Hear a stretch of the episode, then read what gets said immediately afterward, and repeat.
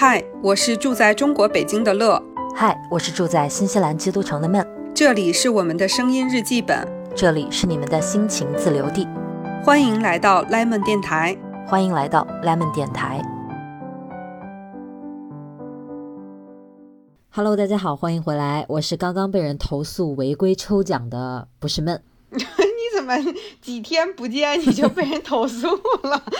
这个是挺有意思的，你你给我讲一讲啊。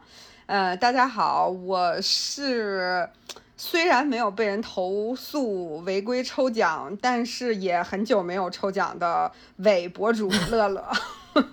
伪博主上线，你不是伪博主啊？你看你刚刚去参加国誉的活动啊，对，是的，带来精彩的一期节目。我最近还算挺努力营业的。是呀，你说你，你看我跟大家介绍一下乐老师的那个努力的工作事迹。他去上海待了几天之后，回到家，星期天当天疯狂在剪辑跟柚子老师录制的电台，然后周一把这期节目送上来跟大家见面。大家觉得感不感动？大家感不感动？你主要是你感不感动？我我休息的同时，柠檬电台没有断更，我还可以听一期节目，我太感动了。行，感谢您的感动，能感动到您就是我的荣幸。对，对我流下了鳄鱼的眼泪。与此同时，我就被人投诉了。你看，天道好轮回，是不是？哎呀，您这词词都是一套一套的啊！哎，太惨了，我我给你讲一下我的委屈啊！我是看到了你的微博，大概知道是个小号小号吐槽了对，我大概知道是个什么事儿，但是可能细节并不清楚，你可以这个详细说说。好的，就是其实很简单的一件事儿，就是大概一个月以前，我在微博上面做了一次转发抽奖，那这这个抽奖完了之后，不是就。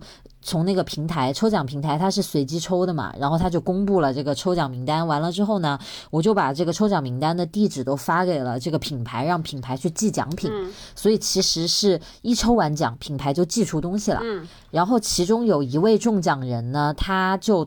在前两天投诉了我，向平台投诉我，是直接收到微博平台的那个警告通知，说你的这个抽奖涉嫌违规，你被这个人投诉了，你现在有三天的时间，请你自己去私信联系这个人解决这个问题。如果三天之内他不撤销对你的投诉的话呢，我们会对你的账号予以处罚、扣分或者是消耗。的一些处罚，就这样子的一条通知。所以这个人是你举办了一个抽奖活动，这个人中了奖之后，然后来投诉你，是这么个过程。对，对你，你是不是觉得很奇怪？一般投诉的是不是没中奖的人？他很柠檬，他就去投诉你，对吧？这个是中奖人，这也是很神奇的操作。但是我觉得呢，其实，呃，我们客观来讲也多少能理解他，为什么呢？就是。因为当时我抽了十几个人，就是中奖人很多，所以当时品牌把这些都发出去了之后，是有把每一个快递单号拍照给我的。我是可以在后台去告诉每一个人你的单号是什么什么样，我可以去上传这个东西，但是我没有，因为每次抽的人都很多，我就没有做这一步工作，这个就是我的失误了。按照那个。规章制度走，我还是应该把这一步完成的，但是我没有做这一步，我就默认，因为我想着上不上传是次要的，人家奖品确实是发给人家了是主要的嘛。对。然后我们都已经寄出了，所以我就没有就马虎了。所以呢，这个人当时就投诉了我，因为他没有收到东西。然后我就有去联系他，我就说这个是你当时的快递单号，我查了一下，已经当时就签收了，你差不多一个月之前了。我就说为什么你会投诉我呢？后来他就说哦。呃，我不知道，我人在国外，我妈也没告诉我说有我的快递，我以为就没有发。呃，再次抱歉，这个能不能撤回呀？哦，可以撤回，那我撤销了，就大概他就这么回复了我，这样，就这么一个事儿。那就是这个人他完全没有搞清楚状况，就直接投诉了你。就我当时也会这样想，因为我是觉得，你说我们这种博主又不是什么大明星那种，大家都去蹭一下。看运气去抽奖嘛。我想我抽的都是贴纸、文具这些东西，应该是喜欢文具的人才会参加嘛。对，对于别人他也不感兴趣啊。我就觉得这样的这这东西又不是说那种特别价值连城，我想应该都是玩这些的，那应该就是知道我这个人的呀。为什么会这么不信任我？要去平台投诉我？因为我也没有联系到，呃，我也没有被这个人联系过，也没有，他也没有想过私下先问问我，对吧？对啊。所以我还觉得蛮纳闷，我还有追问一句，我就说我能不能问一下你，为什么你当时发现这个东西没收到的时候，没有来问一问我呢，而是直接去平台投诉了我呢？他也有回复我，他说因为我以为你会上传那个单号，但我没收到这个消息，我就以为你没发。那还是能来问你啊，这并不是，我觉得他并没有解释为什么没有来问你这件事情啊。对，你觉得会不会是有一些人，他其实会觉得有一点正正面去问的话，是不是有点不太好意思，所以他就干脆让第三方去解决这件事情，会不会这样？那如果他是想让，如果是我的话啊，我想让第三方去解决这件事情，那你肯定也，你这个是属于其实跟算是帮品牌做的一个这种呃推广，或者是跟他品牌做的合作活动也好，对吧？那其实也是有品牌的，那我也可以去问一下品牌呀。对不对？他也是第三方啊，我也可以说，嗯，这个我跟你们合作的某某某博主谁谁谁做了，就是在他那边参加抽奖，显示我已经对吧？然后呢，但是没有给我寄奖品，这是为什么？我觉得也可以通过品牌啊，他完全可以不以。这对于他而言，肯定他肯定觉得更麻烦呀。他没有，他参加了这个抽奖，这个抽奖没有兑现给他奖品，他就直接。就举报了抽奖呗，然后举报抽奖，因为是我发起的抽奖，所以就等于举报了我了嘛，就发给我了嘛，这个举报，嗯，也，其实我当时收到这个微博给我的这个处罚这个东西的时候，我就点过去看一下这个人嘛，我就发现，首先他不是一个专门搞抽奖的抽奖号。他绝对是个真人的，他有原发一些微博的。另外，他跟我就挺多共同关注的一些手账博主的，他是玩这个东西的人。然后呢，我再翻到他得了我的那个抽奖的那一天，他还专门转发了，就是意思这还说了一句什么太感人了，我居然中奖了，什么头一次中奖这种话，就是我就觉得哎，但是这样的一些表现，他也是。去投诉了我，我觉得还蛮，就是上了一课给我。所以我觉得可能就是这件事情还是分人怎么去处理吧。就就一定对，我觉得他也，嗯，就虽然我刚才前面都不同意他的做法啊，就是如果这个就算这个抽奖人不是你，我也不认识你，我也不会像他那样的做法去选择。就是他做法我肯定是不认可的，但是我觉得可能就是他肯定有他的一些原因。嗯，我觉得人应该也不是有什么特别多的恶意，但我觉得这种就是处理的方法确实不佳。我个人认为，反正是不佳的。嗯，是是，而且这不是我第一次遇到这个情况，我以前也被中奖人投诉过。你这是何苦？不过还好，就是这些都能解决。反反正我跟他一说，他就撤销了，也没有造成实际的什么损失啊什么的。我觉得这个就也还好，就是结果没有很坏。但是，反正这就是最近的一个事儿啊，跟你分享一下。你知道我听这个事儿，我就会有一种什么感觉吗？我就觉得就是平白无故心里添个堵，你知道吧？就是会，就就就其实他也对你没有什么实际的太大的伤害。然后呢，这个事儿最后也解决了，但是你又花了时间去处理了一件，就是嗯，虽然你不能算得上百分之一百的无辜，但是我觉得你也得是百分之九十五以上的无辜了吧？就我就觉得还是挺难受的，就。生活里的这种小事儿就会让你很烦躁，就是在于这种，嗯，你会觉得添了很多堵。我以前有还有过那种呢，就是你知道微博现在啊，你要搞抽奖，如果你还要求，比如说是我和呃乐乐一起开的这个抽奖，那我就需要那个抽奖条件是关注我和乐乐两个人，并且转发，对吧？但是微博平台它现在免费版，它只能你选择关注了一个人。你要选择关注两个人为条件的话，是要交费的，很贵很贵。所以当时呢，我某一年有一次搞了一个这个抽奖，我就说你要关注我和另外一个人。但是我最后抽的时候，我发现哦，我没有这个选择的权限，因为我是免费用户，不是付费用户，所以我就让系统来抽，但是我人工去检查他有没有关注另一个人，就是我是采取了这个办法。但是这个抽出来了之后呢，就有人。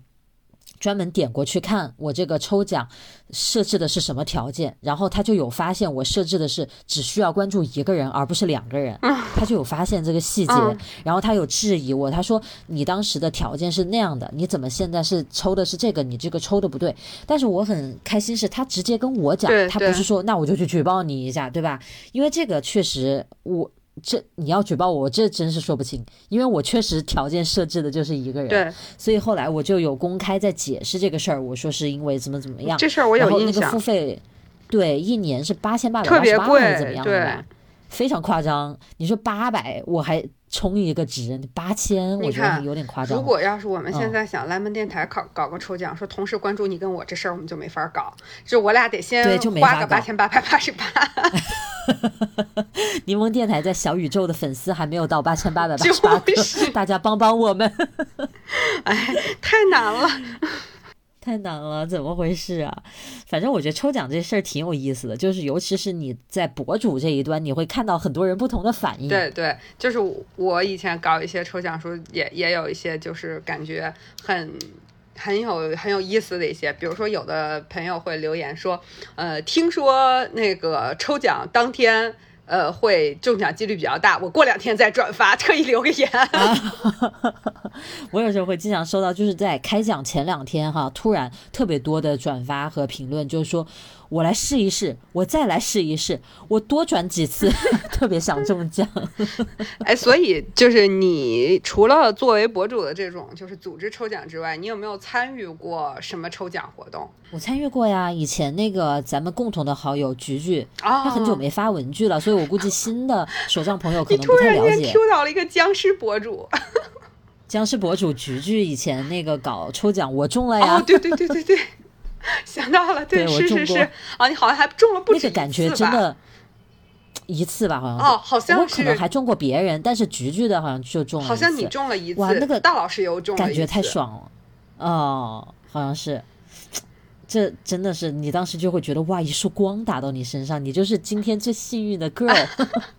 所以采访一下，你作为一个就是被这个奖品砸中的人，其实心里还是就不管他是什么，还是蛮高兴的，是不是？还是就是有一种肯定的喜悦感。我觉得不管那个奖品多大多小，一旦是那么多人，因为你知道这个事儿，他也不是靠努力能得来的。对吧？我起早贪黑，你就能让我抽中奖吗？那不可能啊！他就你就感觉很随机的事情，然后你获得了这份幸运，你被幸运眷顾了，你就是特别开心。好像，哎，我今天是不是真的运气很好？是不是要去买个彩票？就那种感觉。为什么我们刚我们前面其实说了一些，就是参与抽奖的人的一些做法和心态，其实这个角度还是蛮能理解的，因为。大家还是觉得这个，如果我中奖了，是一件特别特别开心的事儿。可能从这个角度上去想，大家会很 care 这个事情。但是我问你啊，如果你是参与这个抽奖的人，你真的会就哪怕有的奖品可能真的非常让你想要得到，比如说是非常贵的东西，或者是你真的一直梦寐以求想买的东西，可能你现在都还买不起的东西，对吧？你可能真的特别特别想得到，你会。真的对于这个事情做指望吗？你说抽奖这个事儿是吗？对，嗯，我不会做指望，但如果我真的参与了的话，我可能会在那个，就是如果我记得的话，我还是会去看一眼的。你懂我意思吧？那是那是，嗯嗯，因为你惦记你喜欢这个东西嘛。对对对，但是我也不会。就是针对于抽奖这个事儿，我不会因为说我没有中奖我就很不开心，但是我会有另外一种心情，我会想，哦，中奖的人好幸运，我会这么想。对，真的是是，我觉得其实哪怕有一些柠檬也非常能理解，因为有可能这个奖品你真的很想要，对，然后被别人得去了，你没得到，你会觉得，哎呦，真的是羡慕他，真的是柠檬。但是我有时候也会看到有一些人，他是。比如说啊，呃，你参加了你五六次抽奖了，从来没有抽中过，感觉就是他似乎那个话里面就好像是有点什么对他不公平那种意思。嗯，不知道你有没有收到过那种，就他真的是那种他的那种怎么讲和奖品失之交臂的那种遗憾哈，特别特别的深，传递给我那种情绪。有时候我也 我也在想，就是搞抽奖这个事情到底好不好？就明明是个图一乐的事，但是最后似乎让更多的人反而不开心了。嗯，因为开心的总是少数啊。对，因为一千个人去转发，只有十个人能中奖，那九百九十个人不开心。对，是这样。就是所所以，我觉得对于这种，就是它像是天上掉馅饼这样的一些事情，就是，嗯，我个人认为啊，就这种什么转发个微博呀，关注个人，它基本是一种无成本的参与抽奖的一些形式，对吧？它还跟你去买彩票不一样。因为你去买彩票，毕竟你是支出了，对吧？我总得花几块钱或者十几块钱、几十块钱先去买一注，然后我才有机会获奖。然后基本上这个微博上这种或者说什么给你点赞呀、什么评论啊这种，基本上是。不太有成本的，因为我是在刷微博的过程当中，如果我看到了，我也感兴趣，我就参与一下，不然我这个时间也是用来刷微博，对吧？基本上就是没有什么成本的，所以我觉得对于这种没有什么太多成本，没有我没有太多去付出，为他付出代价，为他付出努力的这种事情，如果我与他失之交臂了。我就觉得没没有什么太难过的，对对对，因为我觉得这东西它可能原本就不属于我，它如果真的属于我了，就是我的一种 lucky，就是一个 surprise 那种，所以我就不会太太去说，就可能一瞬间，就像我刚才说的，会觉得啊他好幸运，但也不会觉得哎为什么又不是我，就是我就不太会有，嗯。我觉得从你刚才这番话的逻辑就听得出来，就是我觉得是两种人，一种人就是你这种，你就觉得我又没有付出什么努力，我要是真的得到了，那我是我幸运；我要没得到，那是正常的，因为多数人都不会得到，那个幸运的总是少数人，你不会觉得这有什么不对或者不正常。但是有一些人，他就会觉得自己其实，呃，投入了一些什么，可能是真情实感吧，不一定是时间。像我们刚才说，你本来就在刷微博，他不一定觉得自己投入时间，但是他可能真的很看重这个，他真的觉得自己很有可能会中这样子。你知道，在网上这个世界，大家现在是越来越谨慎的，尤其对于自己的个人信息是非常保护的。但是我就多次有过抽奖，比如说我说一周之后的周日，我们来开奖。怎么怎么怎么的这么说哈，然后可能在周四周五我就会收到几条私信说，那个博主你好，我参加了你这次抽奖，但是你开奖的日子是周日的晚上，那个时候我已经返校了，我不能带手机，所以我先把我的地址给你，这是我的名字、电话和地址。如果中了奖的话，请你就是直接寄，就这个意思啊，因为我没有来得及及时的回复这个地址嘛，他可能会怕几天之内不给地址就取消这个资格了。对吧？他就说，那我就先给到你。其实我觉得这这种肯定一般是年纪比较小的朋友，但是这个。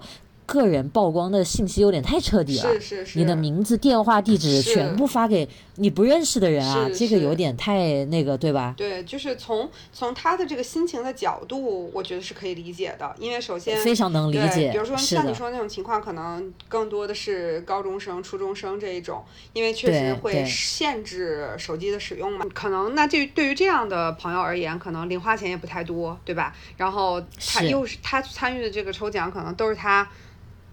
比较喜欢的东西，那他比较喜欢的东西，那他就会比较介意。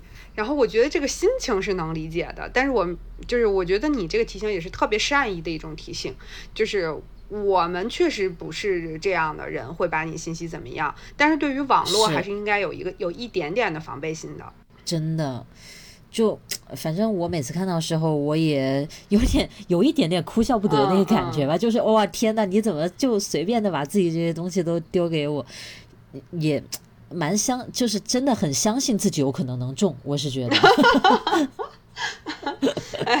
觉得挺有这个几率的。你不是也曾经相信自己能中吗？你那时候还跟我说，你又买了你们新西兰即将开大奖的彩票。如果你中了的话，你就怎么样？如果你不中的话，你就财务自由了，努力工作。对，我觉得我那个就也不是什么相信，我就去试一试，就是玩呗，因为。他可能那个奖奖金池积累到很大了，所以很多人就会去没有买彩票习惯的人，可能那个时候就会去试那么一下。嗯，我就属于那种，你就属于那个闲着也是闲着，还不如试试的那个心态。我跟你说。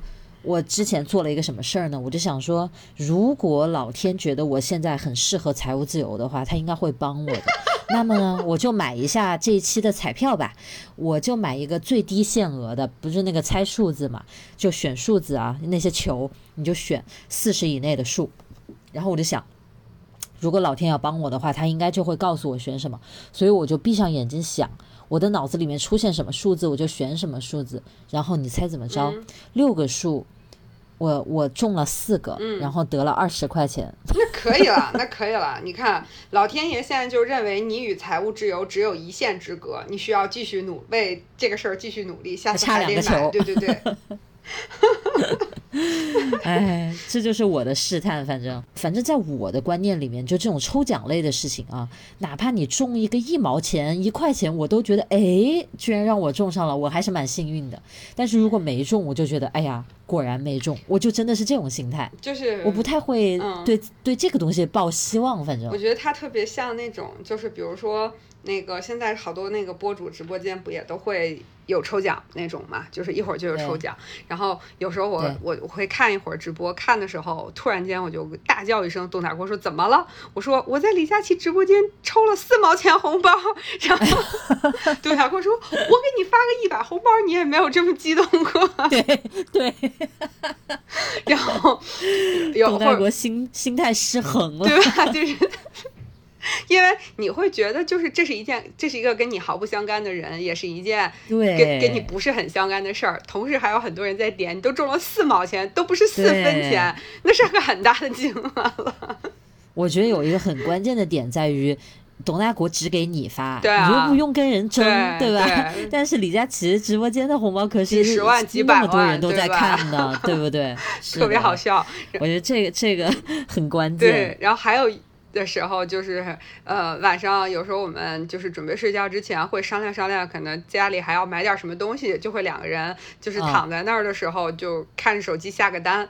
然后呢，有董就是我们家的分工是董大国负责京东，我负责淘宝。然后呢，那个他他这些 你们家居然是这么分工？对啊，别人家都是什么？我负责哪个方面，他负责哪个方面？你们家是按购物平台来分的，可以的，因为这样方便一点嘛。就是就是知道账号上对对，然后就像我，我又没有京东账号，我我一直没有京东账号，不知道京东爸爸听到这之后会不会以后不会找我们做广告？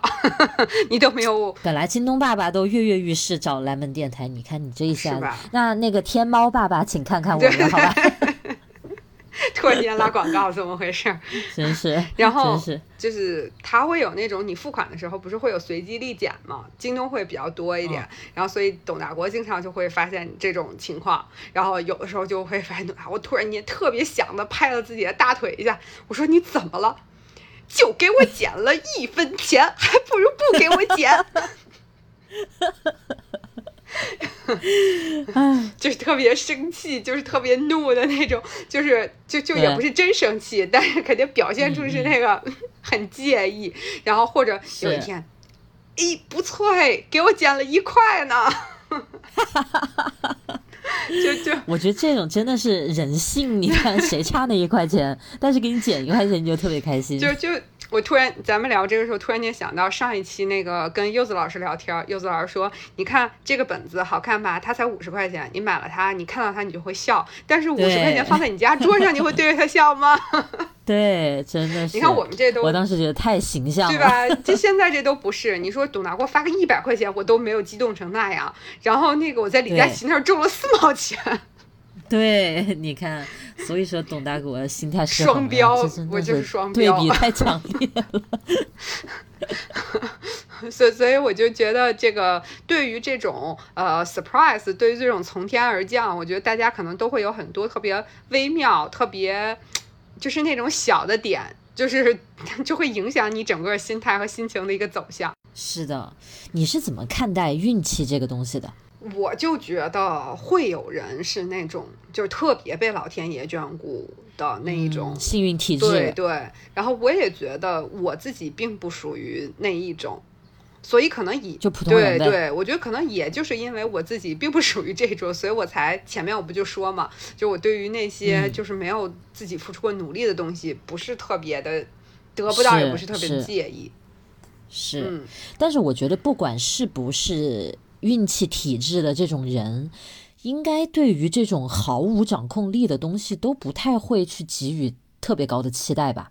因为你控制不了这件事情，它完全随机或者它完全无常，你怎么你怎么敢于把你的期待放在这么一个摇摇欲坠的东西上呢？或有或无啊，这个东西太虚幻了。嗯，就是他可能也不一定是说特别执着的寄托，但是可能还是对这个事儿有期待吧。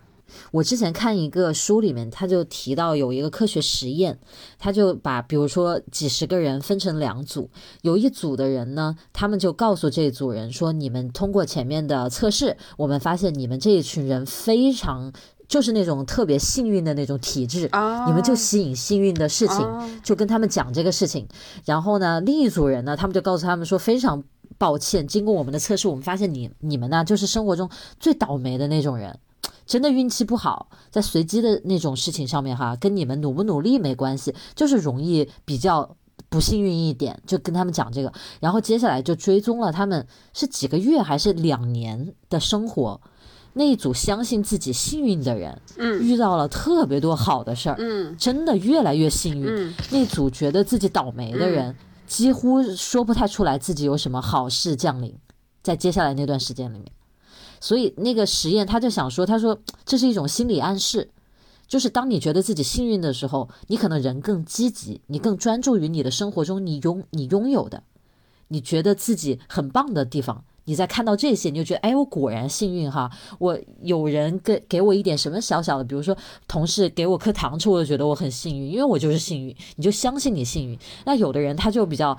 觉得自己不幸呢，他同时给我颗糖，这害，人家都给巧克力，给我就给颗糖，就觉得很差，你知道，就完全是对事情的那个自己的想法的不一样，然后这个居然让他们的生活完全变得那么的不同，我觉得这个事情还蛮有趣的。这个我还是蛮相信这件事情的。我也是，我也是。对对对，就是你比如说，嗯，这个真的就是看问题角度的一个不同嘛。其实就是看问题的角度的不同。就你比如说，我今天早上我就是做了一顿早餐，然后吃的很开心，然后就去上班了。我就会觉得今天我的上班一定会特别的顺利。然后我可能是这样一种心态，那我这个时候上去上班的心情就会很好。然后我可能也会遇到很多这个很难处理的问题，好多这个难搞的人需要撕逼的事儿，那我都会认为它是工作里面这个很正常的一部分。我就以这种心态去看，但如果我想到的是，哎呀，怎么今天又吃这个早餐？还是我辛辛苦苦做的，怎么就不能有个人给我做做早餐呢？如果我是这种心态，那我就会觉得，我这顿早餐虽然吃了，我肚子也饱了，但是我一点都不愉悦，我并没有从中获得愉悦感。然后我又打车去上班，我就想，哎呀，今天这个路上怎么这么堵？然后。我到了单位之后，碰到第一个同事，跟他笑了一下，那个同事没理我，然后我就会觉得，哎，这同事是不是对我有想法，对我有意见？你就会发现，你的一切都会变得很艰难。对，其实事情全是一样的事，对，就是你看这些事的那个角度，角度以及你的解读不同了。对。所以我觉得就是看待事情的角度，所以为什么我们会以前咱们不是提过说，我们有时候会觉得自己特别顺，然后或者说这个阶段我特别的有向上的那个干劲儿。其实我觉得可能很多时候都是跟我们的这种看问题的角度导致的心态会有很大的关系。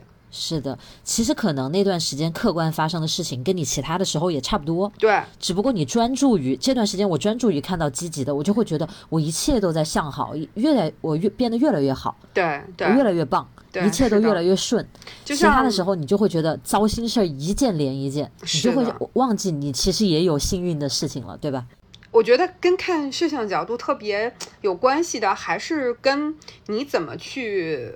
看你在这里面的得到和失去也很有关系，就是比如说，我像我这个星期本来我以为我周末是要加班的，就是会有很多的工作要加班，然后但是呢，在昨天下午的时候，突然间就是呃跟老板们和同事们打了几个电话之后，这个事情的方向就发生了一些变化，然后这件事情就不用我来加班了。然后其实你看这个时候对于我来说。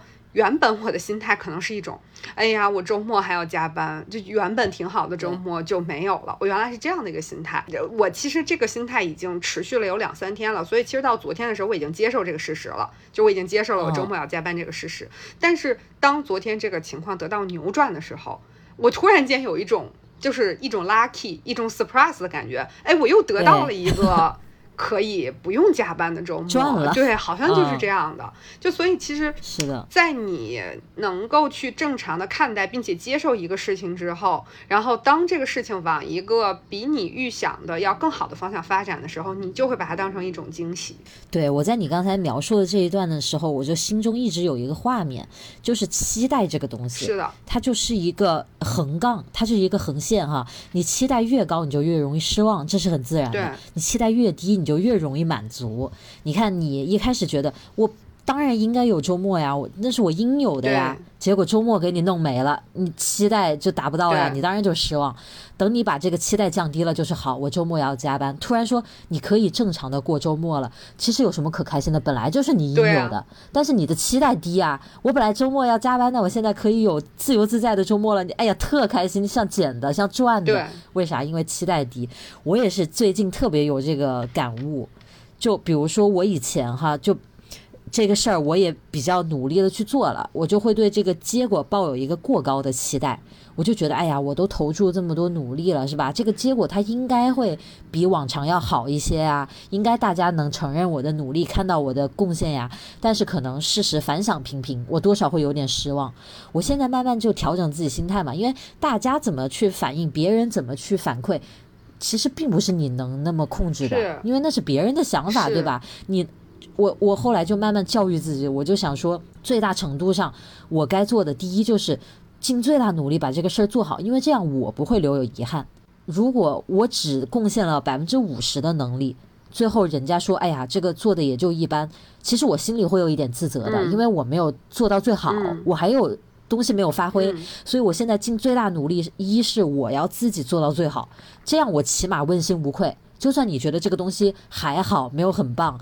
但是这已经是我能拿出的最好的东西了，所以我自己能放过自己。其次就是不要对别人有期待，当你自己做到最好之后就可以了，就是任大家去给出他们的反应，就不要有期待，这样是最容易放过自己的。对，而且我觉得这件事情，特别是在博主这种类型的工作上，就会更明显一些。当然不是说这种职场上的工作不会这样，因为职场工作也有很多是这种，就是你明明已经做得很好了，但是可能说这个。你在这个阶段就是没有被看到。就是没有被被表彰到，然后你就会进行自我怀疑，对吧？会认为我自己是不是做的不够好，我的能力是不是有限？是，我觉得这个都是很很通常的一个事情。但是我就觉得，我我为什么想说博主这个事儿呢？其实我这个经历我觉得也蛮逗的。我我没有跟你分享过，但是上上上周我在那个上海见到柚子老师的时候，有稍微的跟他设计一下这个话，是我俩私聊的时候，就不是在节目里，就是我就半开玩笑的说，我说仿佛我回归了全职的工作，把博博主当成一个副业的时候，反而我在这里面获得了更多的关注，获得了更多的机会，获得了更多的快乐。就是我我原来的工作不是一个全职工作，我可以有更多的时间放在博主这件事儿上。我记得那时候我还跟你讨论过，我说为什么我这个视频又有这么多人就这样，对吧？就其实咱们讨论过很多，然后对，但是我现在慢慢就是说我没有太去更新视频了，就会有一些人。过段时间就会给我发私信说：“哎呀，你都好久没有更视频了，那个很想看什么时候能更新。”然后我这个有很多时间的时候，我的这个精心拍的这个呃手账的一些排版啊，一些微博也没有得到大家很好的一个反馈。然后有的时候就是反而现在很忙碌，然后拍照那个瞬间都是。就是比如说，我有时候会拍一下我当天穿了什么衣服，我那真的是就是出租车已经快到楼下了，马上要出门了，赶紧对着镜子拍一张，然后我就出门了。就是反而有时候是这样的一些不经意间做的一些事情，更多的引起了大家的共鸣和大家的喜欢。那我就这个时候我就觉得，哎，好像是一种对我的奖赏。我忙碌的正职工作已经带给我很多的压力了，然后这个时候我反而在。博主的这样的一个身份，在一个二次元的世界里，得到了很多的这种额外的收获和惊喜，反而成为了你一个更减压的事情，而不像以前会让你苦恼的事情。对，这我不知道说是因为心态的变化，看待事情角度的变化，呃，还是什么别的。但是总而言之，我觉得这种变化它还不错。他肯定跟我的心态是有关系的。是，我觉得另一方面有时候是这样，就是你随手一分享吧，他反而觉得离他更近了。嗯，因为没有那么，比如说以前我们拍个照，我们可能要找光线，我们要摆一下这个画面的构图，怎么怎么样，你拍出来很美，但大家觉得很远。嗯，你现在随便的一个分享，我每天吐吐槽我工作上的一些事儿，然后我偶尔晒个手账，我哎我新买的什么东西跟大家分享一下，大家就会觉得哎好像跟我们更接近。我觉得有时候可能也是这种，也有可能。我们今天聊到的这个话题，其实呃说到底又是一个个人心态的问题，就是怎么怎么去看待这件事情的问题，就是又又变成了一个呃回归，就是对自我自省或者说我们自我思考的一个部分。我觉得啊，就是为为什么要自省呢？还是希望自己能过得更省心一些，生活里面少一点忧愁和焦虑的事情。你不断的自我去调整，其实很多事情，生活里很多事情你自己改变不了，但是我们自己的心态和解读的角度是可以改变的。对，就像你前面说的，对不对？对。同样是吃一顿早餐，有时候仅仅获得热量，有时候既能获得热量，还能获得能量，一天都精神满满的，那就很不一样，对吧？但是我觉得现在有一个角度的事情，我还不是能特别解决好的那种。我说出来，你听听会不会你也有类似的感受啊？就是比如说这件事情，我可能最开始我也是去说我试试它，或者说我就纯玩票的心态，哎，反正有这么个机会我就参与一下。呃，打比方说就是我。看到有一些这个面试的机会，我不一定是很想换工作，但是我就看到说，哎，这这这职位也不错，我投一个试试呗，能行就能行。我相信这种场景大家会有很多，就是反正我就是玩一下，对吧？包括你，比如说那种说，我就是一个出租车司机，我每天都来这个小店里吃碗面，然后他家卖彩票，就刚好买一张，然后买着买着买了十多年，我突然间就中了的那种，就不也是这种情况了？对吧？就是，然后我就试着投了个简历，然后呢，我也没有抱任何的期待。然后结果呢，可能就通知我去面试了。然后我第一轮可能也过了，第二轮也过了。可能到了这个阶段的时候，我的这个胜负心就开始慢慢的显露。然后可能到最后会跟我说啊，我们现在已经到了第三轮，现在这边有几个候选人正在进行这个斟酌。然后有什么情况，我们再随时联系您。就到这个阶段的时候，我心里的那个胜负欲就会爆棚，就是。然后那个如果说这个时候最后会告诉我说，哦，不好意思，可能我们现在觉得你不是很适合，那这个时候我就会巨大的不开心。就是原本他是本来一开始还是玩一玩，对不对？他原本是个 就对我生活无关紧要的部分啊，对不对？我就是试一下的事情。然后但最后他就变成了一件对我，我就会说啊，那个人怎么那么幸运？因为像特别是像面试这种事儿，其实最后大家可能。不会有什么特大的差异，可能就是在一些微小的方向上会跟这个职业未来几年的发展会更契合一点嘛。然后你你可能就没太适合，就越是这个时候，我就会心态越不好。对呀，因为你刚进去，你说我投个简历试试的时候，可能有有一万个人投简历，有几千个人投简历，你的你没期待呀。等你过五关斩六将，你都走到最后一轮了。你你的期待值越来越高，因为你离拿到这个职位一步之遥，你当然期待值跟一开始不一样了，所以你就会觉得你失去了呀。嗯嗯，所以我就突然间在想，是不是这个就是被大家说烂的一句话，就是我们啥时候都不要忘了初心。初心就是我是来玩的，我给自己强调这件事儿。它不就是这么个道理吗？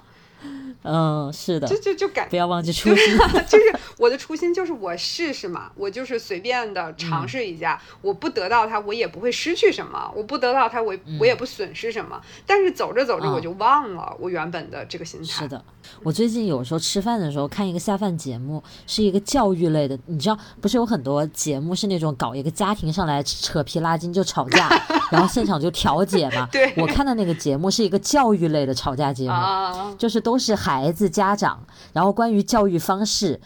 这种方面的一些问题的这样一个节目，然后呢，里面就经常会有一些家长，就是比如说跟孩子在外面玩，然后有人可想很有可能那个人还是个卖课的，他就说：“哎，你女儿或者说你儿子长得这么漂亮啊，这么帅，这么大的眼睛，以后很有可能能当明星的，你应该早早的把他送去学声乐呀，送去学舞街舞呀，什么什么的。”好，那爸爸妈妈一听，当然很信自己家孩子天下最棒的，对，所以就去砸钱就去学，然。后一开始可能小孩也觉得有点新鲜，觉得有点意思，但是你后面随着强度越来越高，尤其是家长的投入越来越大，不管是时间还是金钱上的，你知道学才艺你要培养起来是很花钱的嘛？对。到后面就成了小孩子苦不堪言，然后大人就变成了像那种都不是亲生的一样，就打呀骂呀，然后逼着他学呀，每天不知道是为了个什么，就一定要去拼了命的去学那些才艺，可能未必他的孩子真的那么有天赋，你知道吧？就得付出更多的努力，就更惨。其实这种他不就是，有的家长他就承认，他就说我已经投入了这么多了，难道不学了吗？半途而废吗？嗯，其实他一开始不就是学着玩的吗？对对，就上个兴趣班的意思。结果到后面成了他他就半途而废，因为他他的投入不断增加，他就。割舍不掉了，对不对？所以这时候我那就太忘记初心了。对，我就想替宝宝们说，妈妈，你忘记了你的初心。对呀，你这些家长说起来，他说我希望我的儿子、我的女儿长大之后成为成为一个快乐的人、幸福的人就行了，我不需要他赚大钱、要出名。但是你你的行为不是这样子，对吧？对，是是，确实是这么回事儿。所以。哎呀，这就就是就是觉得这个这个点很有意思。你像你刚才说的那个，就是说，你说我不断参与的过程里面，我其实是一个胜负欲在涨的这个过程嘛。所以我就想说，那抽奖是不是他们这些人也是这么在想？就是我参与了这个事情，我要么不参与，我要参与了，我就得对这事儿上心啊。我没有抽中，就我就不太开心啊。会不会尤其是有的人他会说，我都抽了好多次你的奖了，一次都没中。他这个意思就有一点，我面试都走到第三轮、第四轮了，就那种感觉嘛。因为我参与的多，我还怎么我还没中呢？我大号小号都给你转发了，怎么都没抽到我呢？对，他会有这样的，他比较真情实感。但是我觉得这个跟面试还不一样，你这个真的是纯靠运气。是面试，你也多少有点自己的努力在里面吧？嗯，多多少少有一些，但是我觉得好多时候面试也是跟运气有关。因为，呃，我记得有，你记不记得我去我现在这个公司面试的时候，我还跟你讲过，就是我这边的那个人力的 VP，当时其实对我不是特别满意，就他会对我的一些部分他觉得不是特别的认可。然后我其实，所以我其实对他，虽然就是这这个这个信息不是直接反馈给我的，但是是我的就是这边的同事和老板反馈给我的嘛，就我是听听到了这种反馈，然后其实我一直内心是带有那么一点点的。就是惶恐的，就是特别是面对这个呃，给我面试这个面试官的时候，然后后来前几天的时候，然后我的领导就跟我说说，这个人就是正当时对我表示不是特别满意，这个人，呃，在我正式入职开始工作之后，就跟他聊到好几次，就说，呃，我没想到当时我对他有一些误判。那个没想到他其实这么这么出色，或者说就是能把这个事情做得这么好，就是他他讲的那些事情，我现在才明白哦，他其实是在做这个类型的事情。有时候这这个心态的扭转，我也很很微妙，就是其实明明你你不差，你也相信自己的能力，但是你会因为别人的一个一个这种反向的这种东西嘛，你就会有这样的一个。嗯，对，但有的时候它也是一种运气，因为在面试的过程当中，大家因为你面试其实很多是聊的过程，那语言就会产生偏差，会产生误解。是的，对，所以他可能就是，而且这种很多现在都是说，呃，专业领域做了特别多的细分，就是你可能在表达的时候，他在理解的时候都会产生一些偏差，但并不是你的问题，所以我我就在想。有的时候在面试里面也有一点点的运气成分，可能刚好你去讲的这个话，这个人他都全部的 total 的理解了，然后并且理解的很深入，那这个面试官对你的评价那就是优秀完美，对吧？那可能就是如果说有一小小的部分你们没有太 match 到，那可能你就会收到一些不是特别的满意的这种评价，那这个时候也会。影响你的面试，所以我觉得有时候面试也是一件跟运气相关的事儿。我还觉得我比你的形容的，我觉得那个运气成分更大一些。嗯，因为我觉得毕竟都是人看人。你怎么能做到完全的客观呢？不可能啊！你再专业，你都有个演员这个东西。是的，就是演员对了，你就喜欢这个人，愿意多给他机会。那是你看我们那么多选秀节目里不都是这样吗？有的人观众看就是不咋地啊，那个别评委他就是怎么看怎么顺眼，他愿意不断的对他有耐心，对吧？这就是没办法的。嗯，我觉得这就这这就是运气了。你们两个演员对上了就是运气。对，所以运气这种东西。呃，你今天我们聊这个话题很有这个警示意义，对我就是真的就是好多事情应该去把它放到运气的层面上去看，真的别把它当成都是你应该付出的努力。我有时候就觉得，你我貌似都是那种比较容易难为自己 就是 的人。我跟你说，就咱们俩刚才聊的这个过程当中啊，我的脑子里面时不时的就在回忆我自己经历的一些事情。我有一个很诡异的发现，就是一切我能值得拿出来一说的事儿，呃，或者说我取得的一些成就，或者改变我的某一个转折点的这一类事情，没有一件事情是我真的纯靠努力得来的，就是这样，全部有极大的运气成分。那些我真的卯足了劲，我想要做成的事情，往往也没做成。但是有可能命运就跟你开个玩笑，他再过一年，他冷不丁哎给你个那个机会，你开始做那个事儿了，好像还比你。一一年前想做的那个事情还好一些，你拼拼死了想做那个事儿，其实是很局限的。你当时的眼光。对，而当你再去回想你做成的那个事儿的时候啊，就其实我是想往回拉一步，就是说，嗯，你的努力的成分肯定是有的，就谁也不能是 total 完全靠运气。对，是，但是可能在当时你就看到了自己的努力，你就看到了自己的艰辛。你就看到了你自己付出的那一部分，其实没有看到命运的天平向你倾斜的 那一部分，就是对吧？就但就比如说，就像你常常跟我说，你说你做博主能够做起来，第一肯定是因为你努力了，你最初有很多的设想，也跟说你进入这个。做文具博主那个时机，就是大家对这件事情的关注度，以及前面可能没有太多的人在做这件事情，可能这些都是很有关系。这个是运气的成分，但是那也不可否认，你在这里面做出了很多很多的努力。嗯，我觉得反正任何事情，不管你的成就大还是小，多数能有那么一点点小成就的人，他肯定自己还是得努力，就是努力和运气，但是你会刚好做了一个加成，非常好的搭配。对，这二者就是缺一不可。那个运气成分也大，是没有那份运气也做不成的这件事。对对，我就觉得很神奇。而且我想起一件事儿，就是我大学的时候，我不是学英语专业嘛，然后当时一进去呢，那个学校有一个传统，每年。都会做一个英语演讲比赛，那我们作为英语专业的人，就是好像是一个不成文的规矩，大家都会去报个名参加一下，因为你英语系的你还不参加，就好像这种感觉。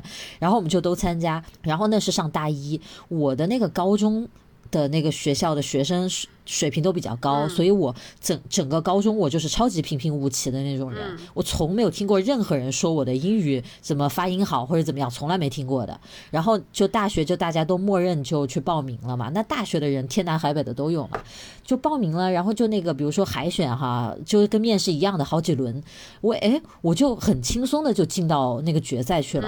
我当时就觉得很奇怪，因为我从没在这件事情上面做过指望，我不知道我自己怎么样的水平，结果。最后我居然就得了那个演讲比赛的整个那一届的第一名，我当时就很惊讶，然后大家看我的眼光就不一样了，因为其实。大一大家谁都不知道谁的水平怎么样，然后一上来参加这个演讲比赛，大家就觉得，哎，原来你还有两把刷子，我也很惊讶呀，原来我还有两把刷子，我都不知道，你知道吗？然后自那之后呢，我就进入那个学校的演讲那个队了，就去参加外面的比赛嘛，代表学校。然后我就一直大学四年都有在参加各种这种演讲比赛。那到后面呢，你就对自己的那个期待和认识有调整，我就会觉得，那当然是派我出战了，因为之前都是派我的呀，什么什么的，我就会觉得这一切都变成理所当然。然后。我本来那一次得第一，我没付出什么努力，我可能是吃老本了。但是你大二、大三，那再来跟你去比的同学，他也努力了这么多年了，其实你们之间就说不定谁比谁厉害了，对吧？我记得就有一次又派我去参加一个什么什么比赛，然后我就特别的不上心，然后我的演讲的老师就说：“你这一周我已经给你请好假了，你不用去上课，你就去把那个稿子弄熟什么什么的。”然后我就特别不开心，我就说：“你。”你怎么给我请假也不跟我说一声？我要上课，我干嘛还不上课啊？我自己一个人在寝室里天天背稿子有什么意思啊？什么的。然后我记得那个老师就是对我有一点忍无可忍了，然后就批评了我，就也不是那种很严厉的，但是他就说，他说你你现在把你的稿子背一遍，然后他就说你这个表现已经时间就已经只有一周了，你还不请假去专门弄这个事情，他就觉得。